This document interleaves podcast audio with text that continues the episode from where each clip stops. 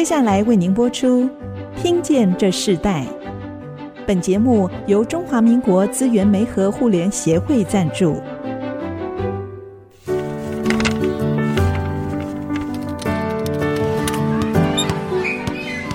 每一段经历都是学习，跳出框架，培养一个人对学习的渴望。爱，一起学习，听见这世代。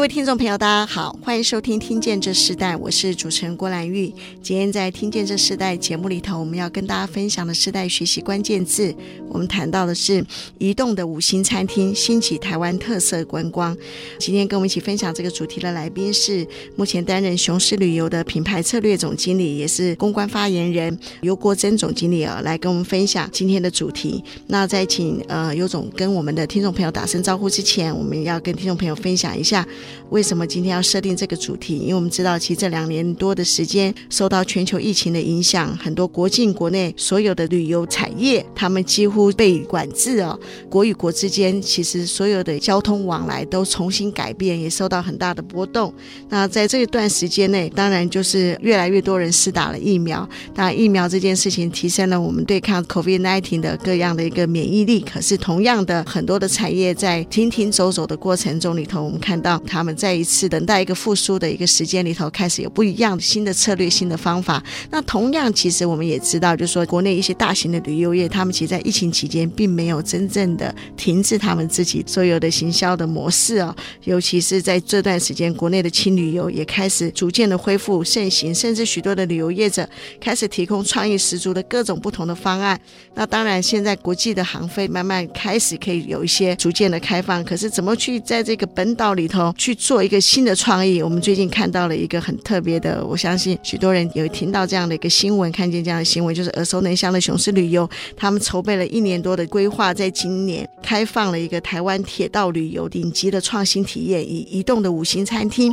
呃，这样子的概念，在台湾美学观光列车里头推出了一个明日厨房的一个餐车的服务，并与知名的饭店金华国际酒店共同合作。那许多他们在这个计划里头，我相信信有很多不一样精彩的故事，甚至他们在一个创意连接里头，他们想让台湾的一个轻旅游带到什么样一个新的方向。所以今天特别请了雄狮旅游的品牌策略总经理发言人呃尤国珍总经理来跟我们分享。尤总你好，你好，各位听众朋友大家好，很高兴来上这个节目。哦，我刚刚以为尤总第一次来我们电台，其实尤总之前十年前对不对？是有上过到那个新竹那边，在我们的总台这边来接受访问哦，所以他对广播其实也并不陌生。那我我们自己。在谈到你们在台湾的一个新的策略计划之前啊，我们是不是还是请呃尤总跟我们分享你个人呢？你这一直长期就是从事旅游业吗？我们是不是可以谈一下你个人的一个整个从学来到进入这个行业的一个过程？OK，我个人从事旅游业已经二十五年了哦，所以旅游是我毕业退伍之后的第一份工作，然后我就没有换过。哦，那我就一直在这个产业上工作，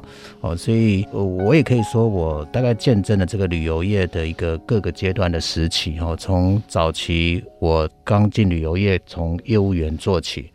那时候也没有所谓的 Internet 哦，也没有网络哦，所有的东西都是 paperwork 哦，甚至说你的团体出团的这个动态表都是当天要跟产品人员对完之后，哪一团走什么行程，现在多少人，价格多少，还有多少位置，然后就提着公事包拿着 DM，然后去每家旅行社拜访哦，所以过程当中很多事情。甚至没有电话，那个时候早期没有行动电话哦，只有 BB call 哦，所以很多人很难想象那个年代怎么样做生意。那确实我们就是这样一步一步过来的哈。那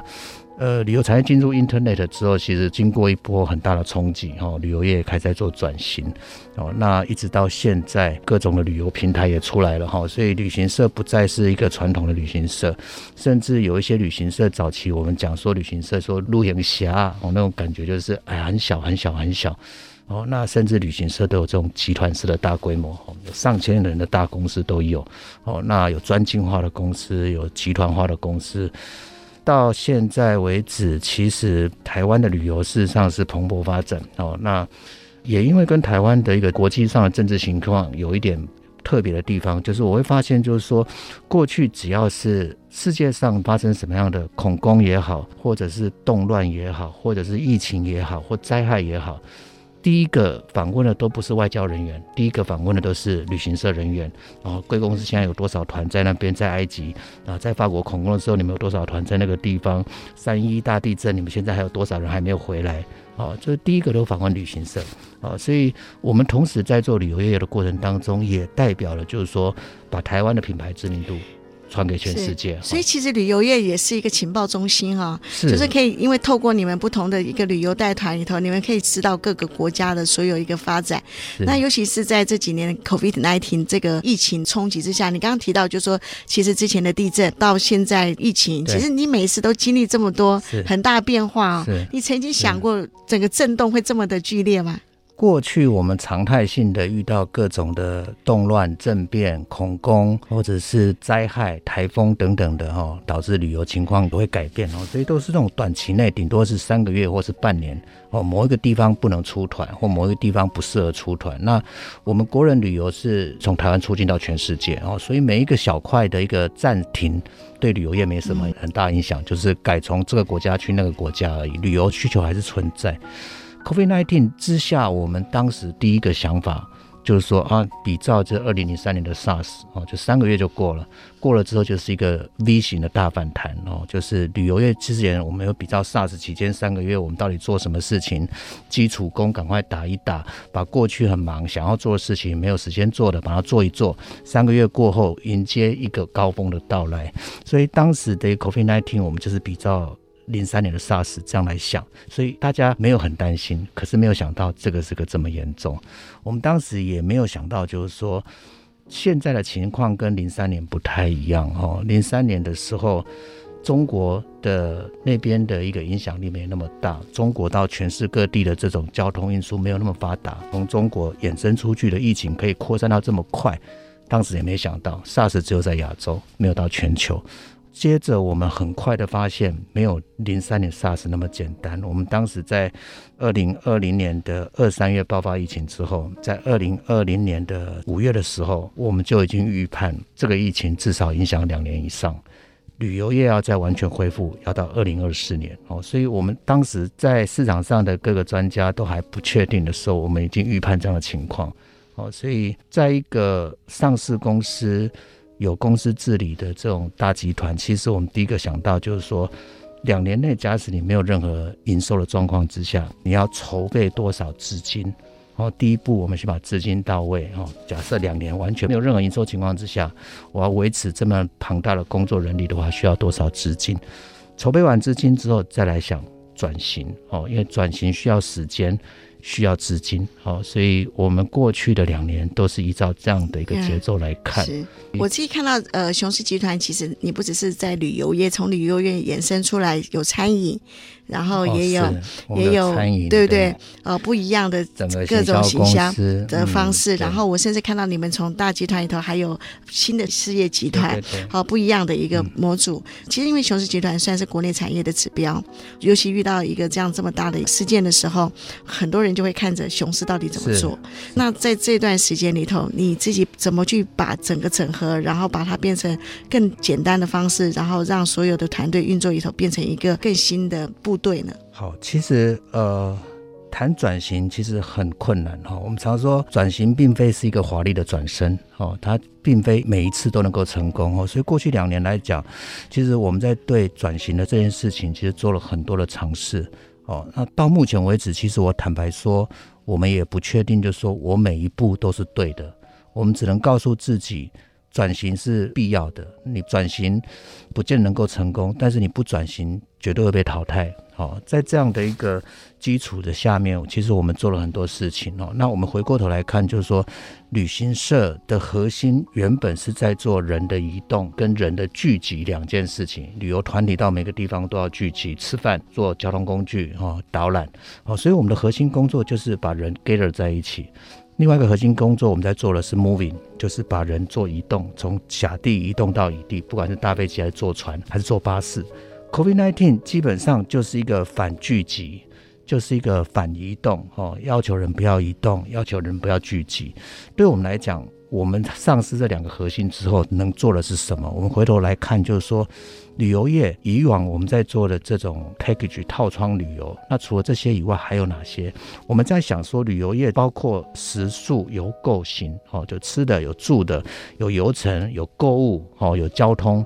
那这些部分是否都是在过往的旅游过程当中，全是旅行社帮你做的，都是你的营收项目？我们看国内百分之九十五的旅客在做游玩，去阿里山、大雪山或者去武陵农场，他们百分之九十五都是没有进过旅行社，自驾车，自己坐大众交通运输工具，然后自己订游程、自己订饭店、自己订餐厅，中间过程当中完全没有旅行社的角色。那其实这个部分就是我们在做的转型的方向，就是食宿游购行这几类的项目里面有哪些我们可以来做哈，所以。这个部分定调之后，我们再来谈说，我转型要转向那个餐厅，我想要做购物站，我想要做巴士公司，我想要自己 own 哦，或者说度假村酒店，我们有没有机会自己去投资？哦，所以这时候我们就做转型的方向，大概就是这几个项目。当然，过去两年我们做了很多，但是我们也不确定，就是说每一步是否都是对的。哦，但是我只能说，我们就是。努力的做，看到在每一次的震动当中啊，在一个时代的大改变里头，有些人可能看到了好像是一个状况，甚至于是一个好像产生了一个巨变一样。可是有些人会在这个巨变中看到一个新的机会。其实我前几天还看到一个新闻，国内很大的一个呃鞋业的这个产业的老板，他们也投资了一个顶级的饭店。然后在这样的过程中，哇，我看到其实许多人在一个快速的环境中里头，他们仍然看到他们自己。可以在这个利基点里头所做的各样的一个方式，找到一个机会。对，我们先休息一下，我们等下一段部分，我们要继续邀请雄狮旅游的品牌策略总经理，也是他们的公关发言人游国珍总经理，继续跟我们分享，他要跟着整个市场的变动、整个环境的改变，甚至到他自己生涯的整个规划里头，有没有产生一些不一样的思维？我们稍后回来分享。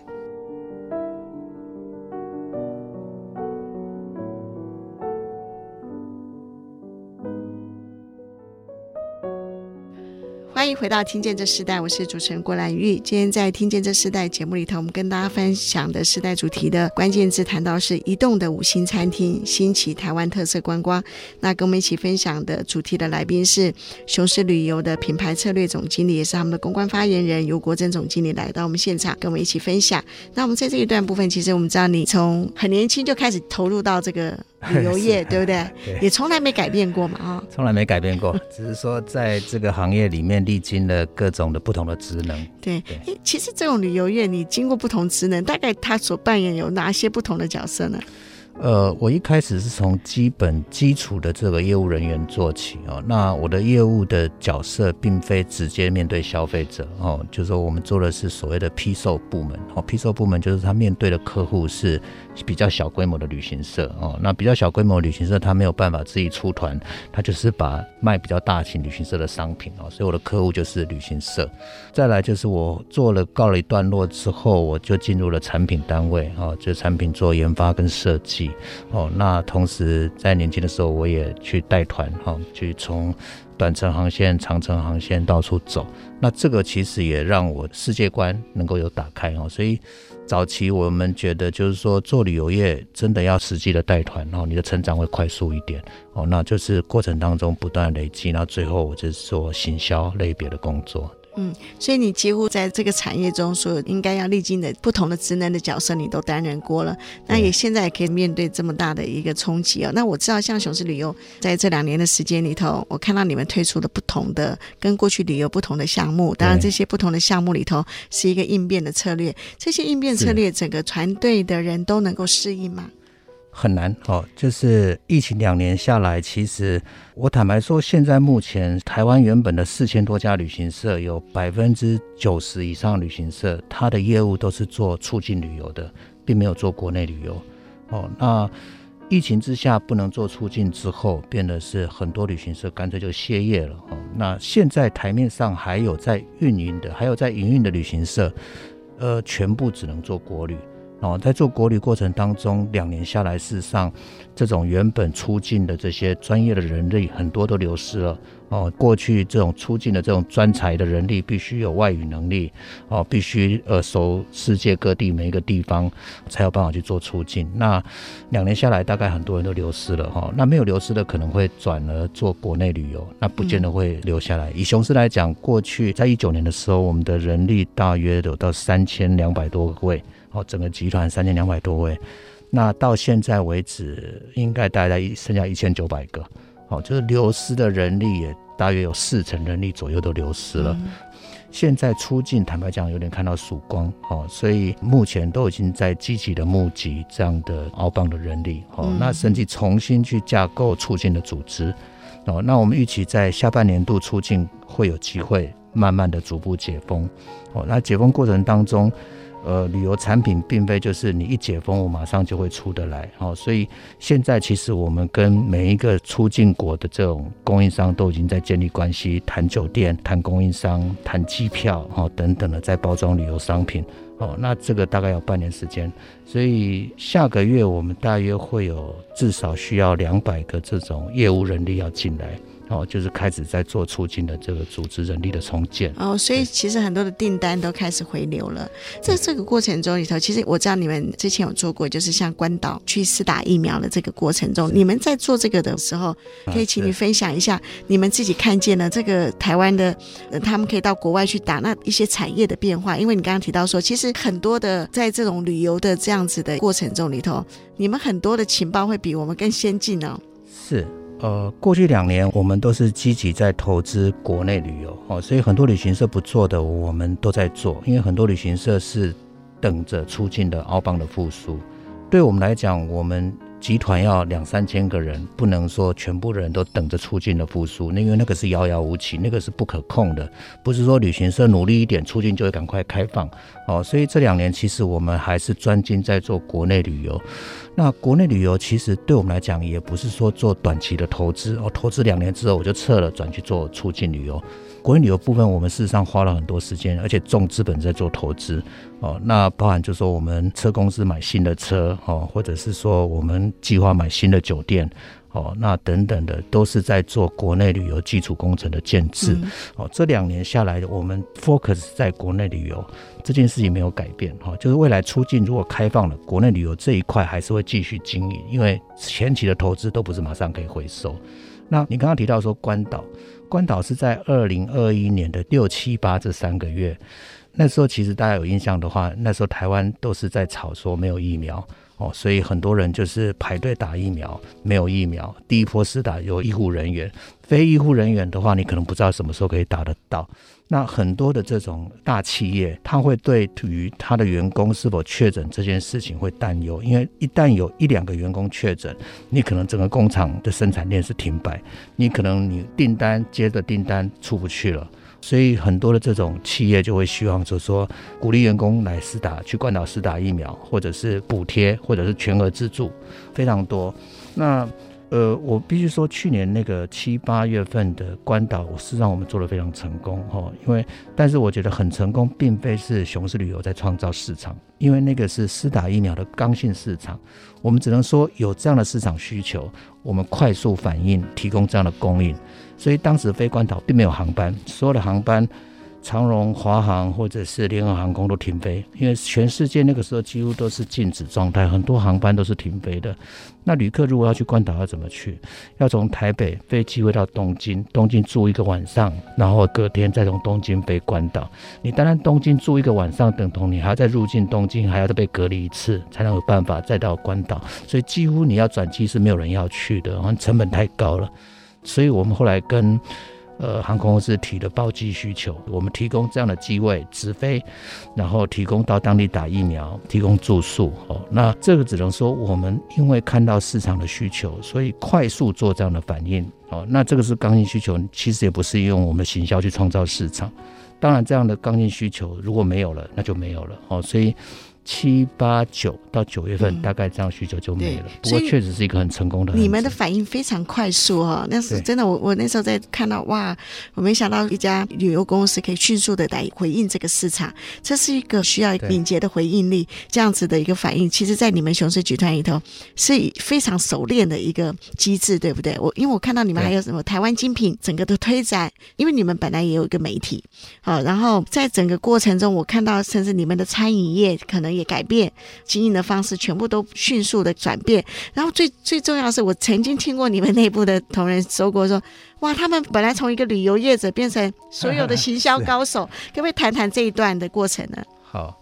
呃，两年的一个出境旅游的一个冻结哈，那其实内部大概也一直在开会讨论，就是公司。在这两年内，到底有哪些营收是有机会的？哦，哪些是短期的？哪些是长期可以进场的？所以，像刚刚关岛是一个短期的，哈，这种快速反应就有了，哈。但其实也不是每个旅行社都做得到，哦，因为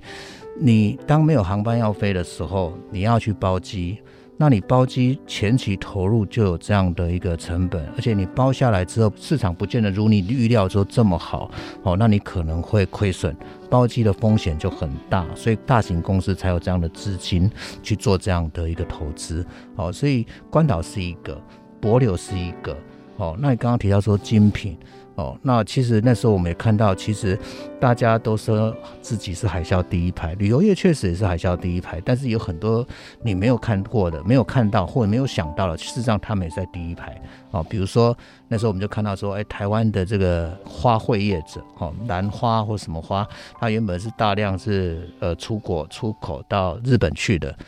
你当你的国境封锁之后，你这些也出不去了。我们台湾有多少人会买一盆花在家里？大部分的花都是出口，哦，那所以我们那时候有跟农会赶快快速合作，哦，就是帮农业哦找一个出路，哦，也帮旅游业找一个出路，哦，所以帮农业找通路，哦，帮旅游业找出路，哦，因为他需要的是通路，我们需要的是出路。我那时候记得刚好是卡到母亲节，哈，那时候母亲节，那我们包装花卉去卖。一个晚上的时间，大概卖了九千多束，将近一万束哦，所以全公司的人都在动员，好，都在帮忙包花束，甚至订单接不完。大家都不是平常在包花的，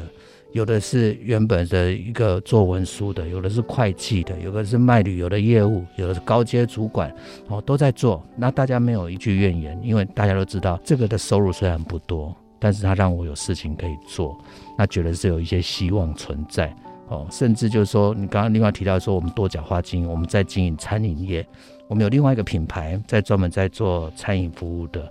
那过去餐饮服务都是只有一家店，那后来扩充到四家、五家、六家，那就会开始产生一个规模，那甚至就会考虑到是说，用企业的角度来看餐饮。就是说，你的食材要怎么样才会浪费？你食材要怎么样才会让你保持新鲜哦？所以，就公司的总经理层级自己穿起围裙哦，进厨房，先从基本的做起，去了解这个流程哦。我们有一个专门设计流程的总经理，他就从基层进厨房做，对，这样他才能了解说这个流程应该怎么样做改善哦。到现在，我们的餐饮集团也一百多个人了。嗯、哦，那事实上，呃，计划上也是每一季都会新开一间，目前的市场反应都还不错。所以在这个过程中，反而让雄狮集团去经历所有的从员工到经理级的所有的专业经理人，全面一起做一件事哈、哦。这个经验你可以分享一下那这个这个这个过程的心情。我觉得这这变说从这个基本上面，员工必须认同一件事情了哈，就是说。过去我们的一个出境的营收很大啊，雄狮过去一年的营收，如果说以上市公司的总额法来看的话，一年有超过五百亿。那这么样高的营收，都是来自于每一个旅游业的专业人才帮我们所创造的啊。那疫情发生之后，当人不能移动了，不能做聚集了，出境没有了，熄火了，那其实。员工必须要认清楚一件事情哦，就是说你过去的专长哦，跟你的专业，跟你的 know how 这些东西都没有了，都不再是你未来的成功的这基础，所以必须重新学习。为什么总经理要下厨房？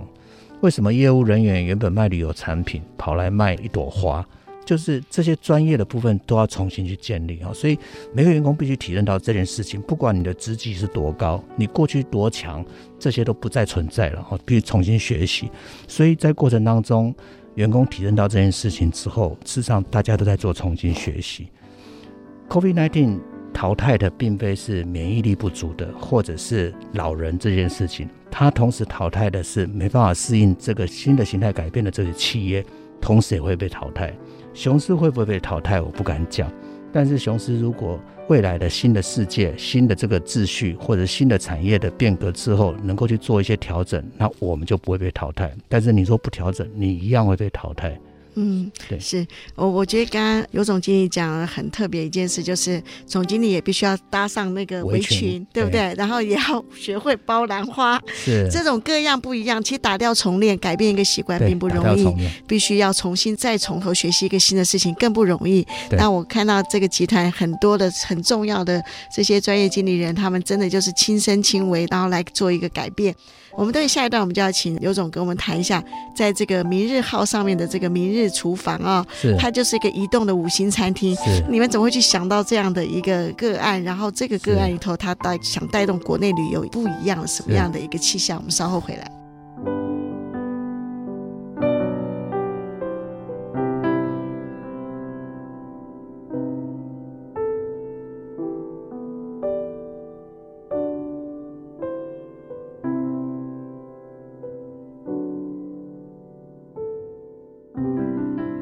回到听见这时代，我是主持人郭兰玉。今天在听见这时代节目里头，我们现场邀请的来宾是雄狮旅游品牌策略总经理，也是他们的公关发言人，呃，由国珍总经理来跟我们分享，在兴起台湾特色观光里头，他们最近推出了一个移动的五星餐厅。那我也看到这个国内的旅游又改变了一个新的策略，不一样的方式哦。因为其实我们知道明日号它特别强调就是一个美学的概念。是。那你们当初在整个规划里头，你们为什么会去结合这样子的一个连接，这样子的产业，将不同的平台做成一个新的旅游特色。是明日号，其实呃，现在应该会有两个不同的编组，一个就是所谓的明日号观光列车哦。那明日号观光列车是在二零二一年开始的哈、哦。那刚刚你主持人所提到的明日厨房哈、哦，是明日观光列车的二点零版，它等于是另外一个编组，它就是着重在火车上面的一个餐饮的体验哦，所以。对我们来讲，这个明日厨房大概规划将近筹备大概一年的时间。哈，我们从二零二一年的三月份就开始去做这样的一个规划。哈，那开始寻找合作的团队。哈，因为对我们来讲，台铁给我们的就是个驾驶员、哦司机员。那其他的火车上面的大大小小的事情，包含 check in，从 check in 开始，好到火车票。到底长什么样子哈？然后到上车座位选位哦，然后到上面的餐饮服务等等的，那上面的车服管家、广播系统哦，全部都是我们自己的人哦。所以过去的旅行社可能就是卖一张机票哦，卖订一个酒店。那现在没想到说我们要做的是去卖火车这件事情，而且卖火车是从头到尾全部要自己来，除了火车不是我开以外，那包含停点的设计等等的哈，都要固定段时间要去跟铁路局各个区段的段长去讨论，我的火车应该开到哪里，要停停多久。那事实上比我们想象中现在困难太多了。比方讲说，我们希望说这个火车是几点几几分，然后我们要希望停在花莲哪一个车站。那没想到说隔天呢，这部火车没有办法在花莲我要的时间等我，因为这部火车在停花莲的时候，旅客下车他不能停在花莲火车站，他必须回到七堵的火车站。哦，所以往返之间就变成是说，他又要掉头等等的。原因是什么？原因是因为台湾的火车，比如说大型火车站的花莲是一个一级的火车站，哦，所以它的月台上面不能一一部火车让你停三分钟以上，你停完就要走了。哦，就是你送完客人就要走了，你就不能一直停在那个地方，所以它必须回送到七堵。哦，所以事实上难度比我们想象中还要高。那民事厨房事实上更难，更难原因是它火车不是一个单纯的这个运输的交通工具，它运输当然是其中的一个功能，但是它有更大的功能是在火车上面用餐这件事情。在首航之前，我们大概做了六次的测试。然后跟清华团队做了很多的改变。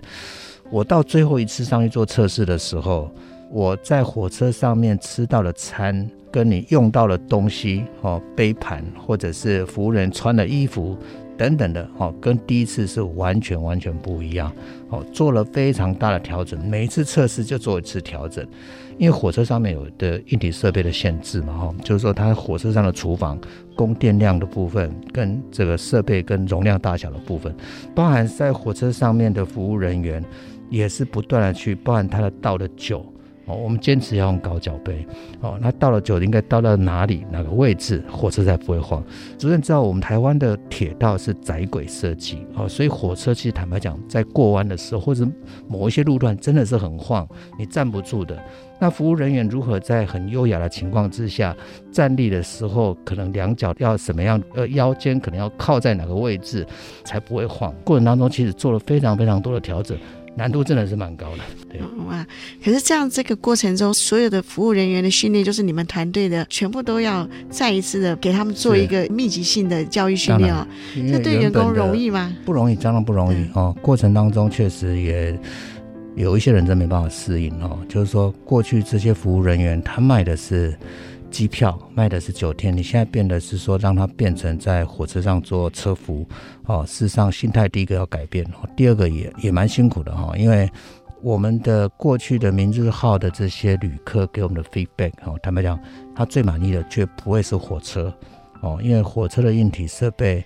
再打造就有了，哦，那火车再豪华都比不上陆地上的豪华，饭店的豪华，空间也没办法那么大，哦，所以。过去的一两年下来，我们收到客人的 feedback 最满意的就是我们的服务人员哦，服务的态度。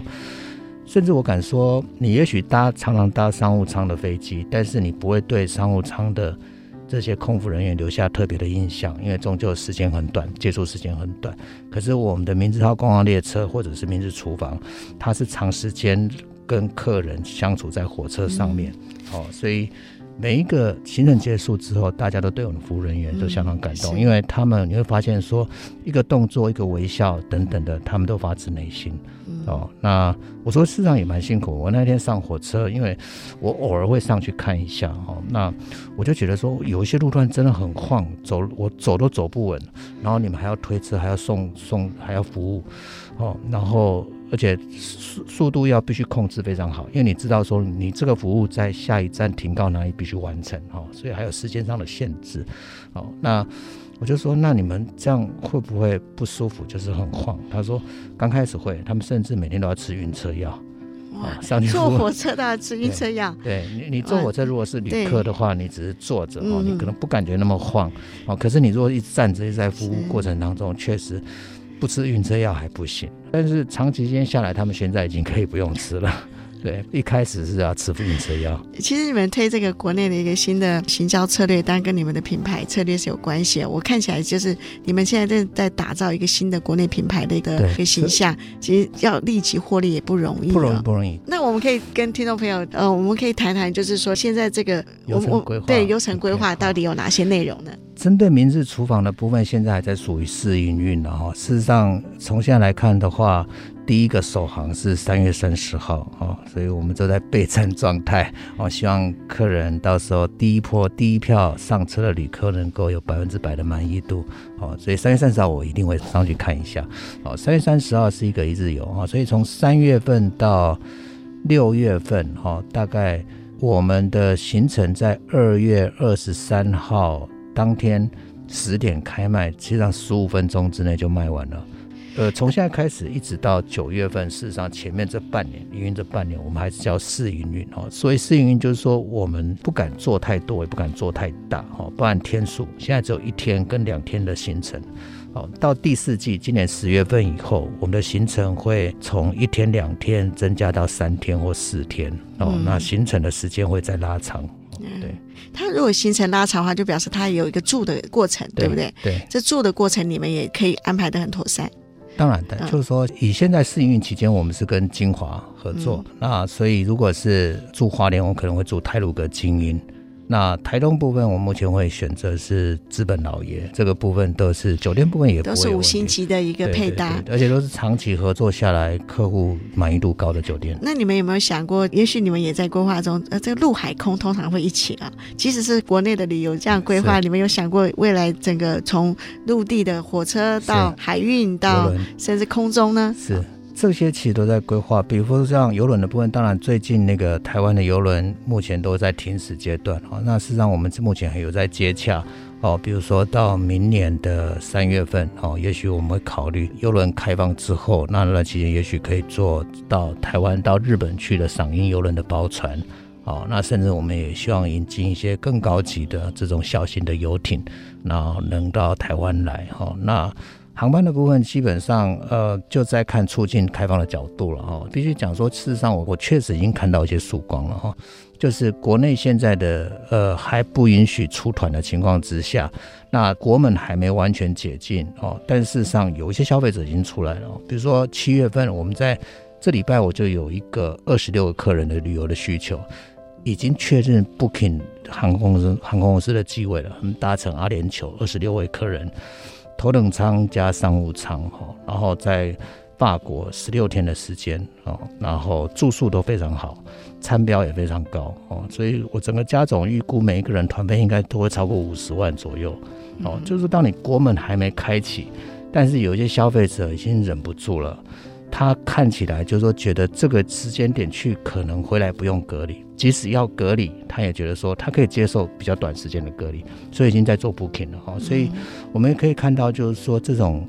呃后疫情时代的旅游形态的改变哦，散客部分可能不会那么快哦。那第一波会出来，可能都是 family 或者是。同一个 community 哦，三十二十个人或十五个人的小包团，然后去某一些目的地，但是预算可能会非常高。嗯，对，当然就是说，在这样过程里头，它不只是我们自己可以决定一个商业的决定，它可能还有跟国家的决定是有关系的。对，呃，国境的决定有关系。可是我仍然看见琼斯旅游在整个的呃规划和改变当中是非常迅速啊，甚至反应力也很快速。可是其实这种一动起来，不是一个人动，也不是董事长决定怎么动，而是一动就是全团队都动。其实这不容易。那你们在这个旅游的行业里头，又代表台湾很重要的一个前导的一个企业的领先角色，其实对社会责任是有相对性的那个责任。我们先休息一下哈，在下一段部分，我们要继续请游国珍总经理跟我们分享。其实一个企业它的改变是整个整体的改变，甚至刚刚我们提到他们所有的策略，他们会联动的不只是一个旅游业，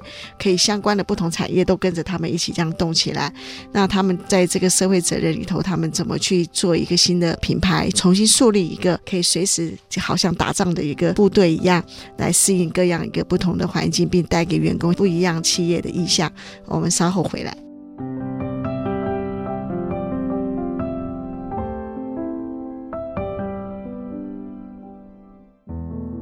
欢迎回到《听见这时代》，我是主持人郭兰玉。今天在《听见这时代》的节目里头，我们跟大家分享的主题关键字谈到的是移动的五星餐厅，兴起台湾特色观光啊。跟我们一起分享的来宾是雄狮旅游的品牌策略总经理，也是他们公关发言人尤国珍总经理来跟我们分享。其实听他刚刚的节目的分享中，一个企业集团里头的整个改变，然后所有人员因为不一样的策略、不一样的想法的时候，哇，全部人都要一个适应一个新的环境、新的技术。甚至于过去不一样的一个服务模式，哈，这个对整个集团是不容易的，尤其对从业人员，这些从业人员的改变，哇，我们可不可以先请游总跟我们分享这些人员的改变中里头，就像你们要服务明日号、明日厨房一个新的一个旅游的服务策略的时候，这些员工他们怎么开始他们的第一步，他们怎么调试啊？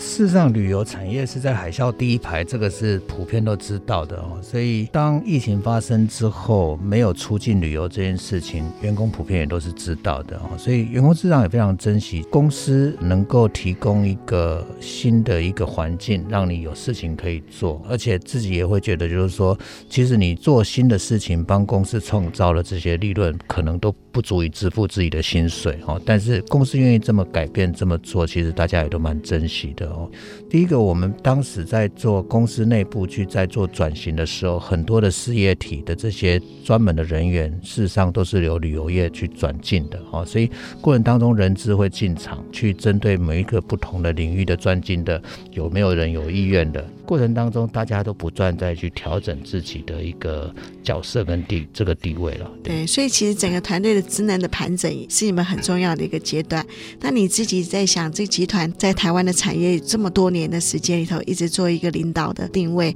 那现在你们自己想要一个新的雄狮旅游，你觉得对社会的最重要的一个影响力是什么？你们未来要成就的是什么样的事情？这个部分其实最近公司刚好也在讨论这件事情哦。那我们在去年年底也办了一个旅游的这个经济发展的论坛，事实上也做出一些结论哦，就是说。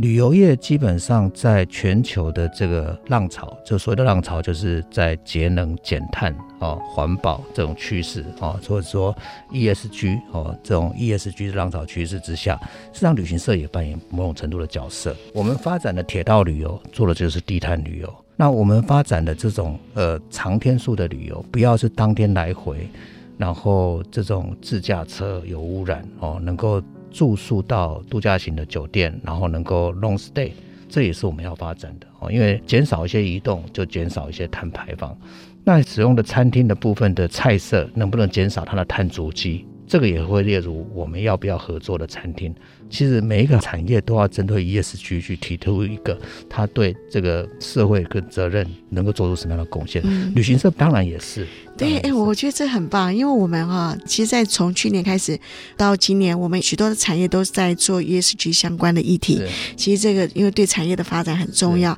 但是经过你一这样一提，哇，旅游业其实也是在这个环节当中很重要的一个角色。就是你会逐步去减少一些污染。哦，然后在过程当中能够呃帮这个社会一点忙，比如说我们现在在讨论，就是说像我们一个月国内旅游出团人数大约在两万五千人到三千人次。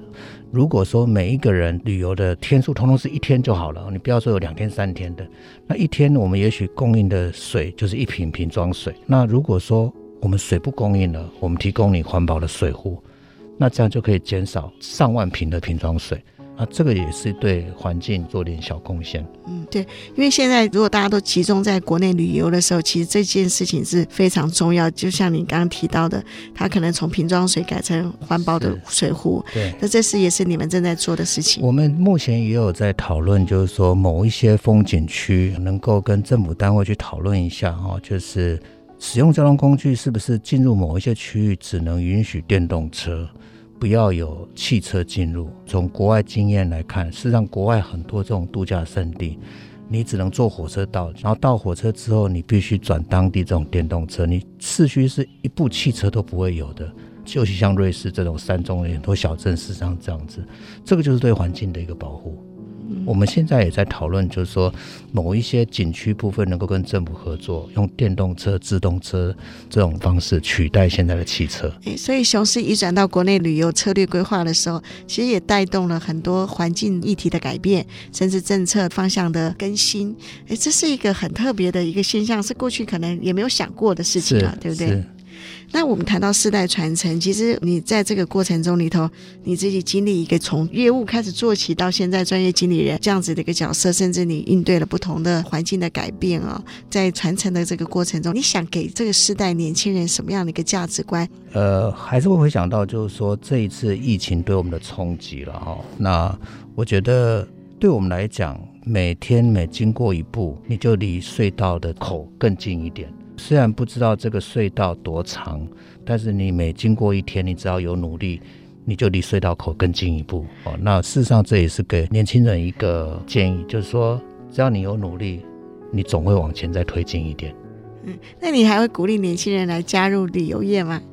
旅游这个产业一定会复苏了哈，我对这产业是非常有信心哦，它不会因为这个疫情被打败，疫情淘汰的只是那些不适合的旅游业者哈，也许过多的旅游业者也不见得是好事，未来还是需要旅游的专业人才哈。那从事旅游业非常好，非常有意思，是你的国际观确实会不太一样哦。那你有机会过程当中，全世界走透透是非常好的。那你如果是在三十岁以前，希望多走几个国家，你在别的行业可能比较难做到。嗯、那在旅游业，你可能赚到的不见得是钱，你可能赚到的是你的旅游经验。是。那以你自己人生的规划发展里头，你现今觉得最重要的目标是什么？最重要的目标，我觉得就是，如果是在现在的后疫情时代。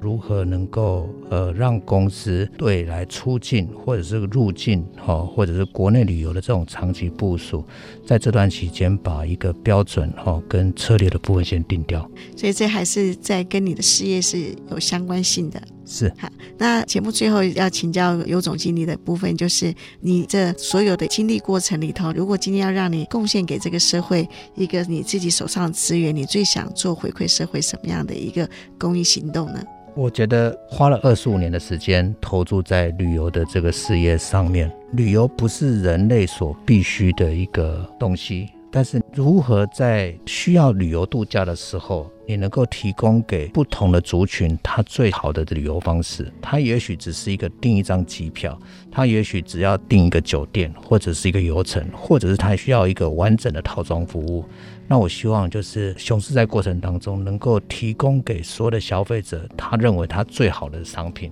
他认为他最适合的这种预算。嗯，好的，好，我们今天非常高兴啊，可以邀请到雄狮旅游的品牌策略总经理，也是他们公关发言人游国珍总经理来到我们节目跟我们分享。其实从他们在今年度这么新的一个旅游策略，谈到移动的这个五星餐厅啊，就是明日厨房这个概念来谈到，哇，这几年时间雄狮的整个发展和他们团队的改变啊，我们看到一个企业在面对震动的时候，这个企业如何站在浪头上来迎接这个大浪，并能够在这个大浪中人。仍然可以再一次的起来，这并不容易的。尤其是他们要带着这么多的员工一起经历这样的事情。但我从尤总的身上看到，他在这个行业中，他仍然有盼望啊、哦，仍然仍然对整个旅游产业是充满了期待的。我们希望他们的整个推展，就像刚刚尤总提到的，尤其在 ESG 在减碳的这个部分，其实旅游业也负担了一个很重要的责任。我们期待所有的业者都可以在这个疫情的影响当中里头，每个人都可以复兴起来，每个产业都可以找到自己一个新的机会，